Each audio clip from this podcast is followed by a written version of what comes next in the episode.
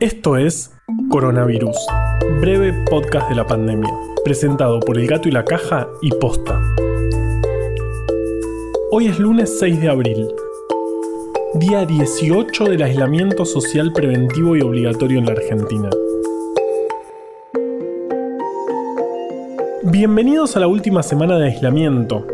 Bueno, eso esperamos, es imposible asegurarlo ahora y probablemente no se termine de golpe, sino progresivamente. Esta semana se va a hablar mucho de eso. Estemos en guardia y no nos dejemos ganar por la ansiedad. Después del fin de semana, en Argentina tenemos 1.554 casos y 46 muertos. Ya hay 106 laboratorios analizando muestras y cargando datos. Se hicieron en total 10.709 tests. Estos números son muy alentadores. La diferencia con la curva si hubiera sido exponencial es de 4.600 casos, es decir que estaríamos con más de 6.000 casos. De todos modos, esto puede cambiar y es necesario tener cautela. El viernes vimos imágenes preocupantes. Durante la mañana se abrieron los bancos por primera vez desde que comenzó el aislamiento y hubo muchas personas, sobre todo grupos de riesgo, amontonadas. Durante el fin de semana volvieron a abrir, pero la situación fue mucho más organizada. Desde el Ministerio de Salud resaltaron que si bien la situación es grave, dado que fueron hechos puntuales y como aún la circulación comunitaria no es tan intensa, los hechos del viernes no pusieron en riesgo todo lo que hicimos hasta ahora. Sin embargo, ¿está bien lo que pasó? No, no está bien, está mal. Está mal. Y las consecuencias las vamos a conocer dentro de una semana o diez días. Mientras tanto, esperemos que no vuelva a pasar. El fin de semana también se habló mucho, de nuevo, de los barbijos. El CDC, que es el Centro de Control de Enfermedades de Estados Unidos, sacó una guía en la que recomienda hacer barbijos caseros, incluso hacerlos con remeras si hace falta, pero usarlos sobre todo cuando no es posible mantener la distancia social. El miércoles nosotros dijimos que no era lo más recomendable porque no tenemos evidencia de que funcionen, además de que pueden generar una falsa sensación de seguridad. Y en una nota que hizo Nora Bar en La Nación, surge que el uso de barbijos sigue siendo un tema de discusión entre especialistas y organizaciones. Entonces, no perdamos de vista que el CDC pertenece al Departamento de Salud de Estados Unidos, donde la situación respecto a la circulación del virus en ese país es muy distinta a la nuestra. Ellos recomiendan, teniendo circulación viral comunitaria significativa, la protección con máscaras de tela, ya que eso tiene algún valor en los lugares de mayor contacto como son los comercios. En nuestro país, la situación afortunadamente es otra. Por otro lado, hasta hoy al mediodía, la OMS aún no cambió la recomendación. Seguramente en los próximos días se analizarán las nuevas evidencias y se decidirá si continuar o no con la política actual. Nosotros, por supuesto, te lo vamos a contar acá. Ahora vamos con Vale, que tiene noticias espectaculares.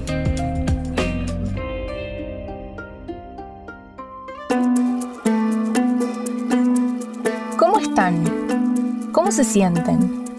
¿Cómo se sentirán particularmente los y las profesionales de la salud en este contexto? ¿Cómo tratamos de monitorear, entender y tal vez hasta dar una mano para mejorar la salud mental durante este proceso. Queríamos que estas preguntas no fuesen retóricas, sino tratar de sumar y ayudar. Y para eso, en El Gato y la Caja arrancamos un nuevo proyecto. El objetivo es tratar de entender y contribuir a mejorar la salud mental en este contexto. Y tenemos la suerte de hacerlo en colaboración con el Instituto de Neurología Cognitiva, INECO, de Argentina ya está accesible un proyecto al que llamamos Encuesta Permanente de Humores. Es voluntaria, anónima y muy simple de completar. Queremos ayudar a entender lo que nos pasa por la cabeza en este desafío y asistir, aunque sea un poquito, en cuidar a quienes nos cuidan. Pueden hacerla por acá. eglcinvestigación.com barra vos como estás. Soy Valeria Zanabria y tengo un laboratorio secreto en este armario.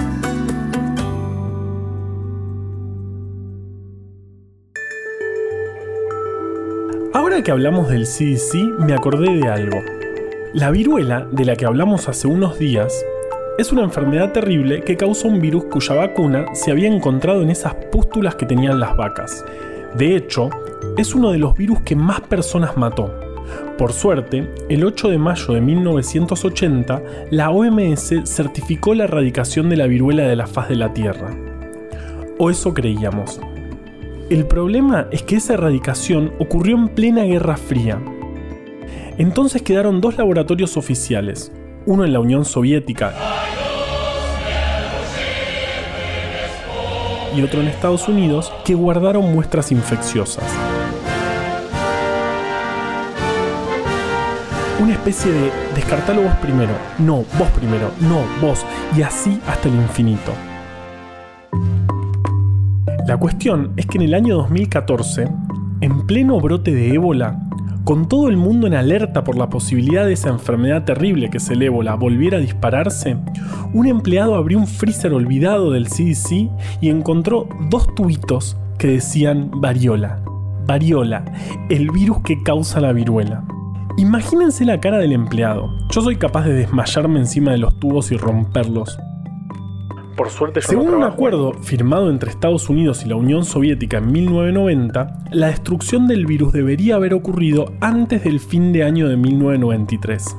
Pero obvio que no fue así. De hecho, ambos países siguen guardando muestras y hay quienes sostienen que es importante mantenerlas porque no se puede asegurar que nadie más haya guardado muestras en algún lado. Esperemos que ese lado tenga algunas medidas más de seguridad, esté debidamente registrado y no nos depare ninguna sorpresa, como si no tuviéramos suficiente. Coronavirus, breve podcast de la pandemia, es una producción original del Gato y la Caja junto a Posta. Si vas a compartir un audio, que sea este. A la desinformación le tenemos que ganar en su cancha. Ayúdanos a que breve podcast llegue a todos lados. En tiempos de pandemias de información y desinformación, sigamos compartiendo datos confiables. Sumate a bancar estas iniciativas en elgatoylacaja.com barra bancar. Junto al gato y la caja hicimos breve atlas anecdótico de la ciencia. Podés conseguir este y otro montón de libros hermosos más en formato físico o en forma de ebooks en abrecultura.com. Escucha todos los podcasts de Posta en posta.fm. También podés encontrarlos en Spotify, Apple Podcasts y tu app de podcast favorita. En la coordinación general de este podcast estuvo Nahuel Ugacio. Me acompaña en los consejos del armario Valeria Sanabria.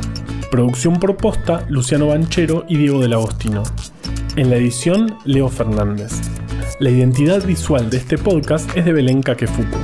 Este episodio fue escrito por Juan Cruz Balián, Valeria Sanabria, Ezequiel Calvo y por mí. Yo soy Juan Manuel Carballeda. Quédate en tu casa y nos escuchamos mañana.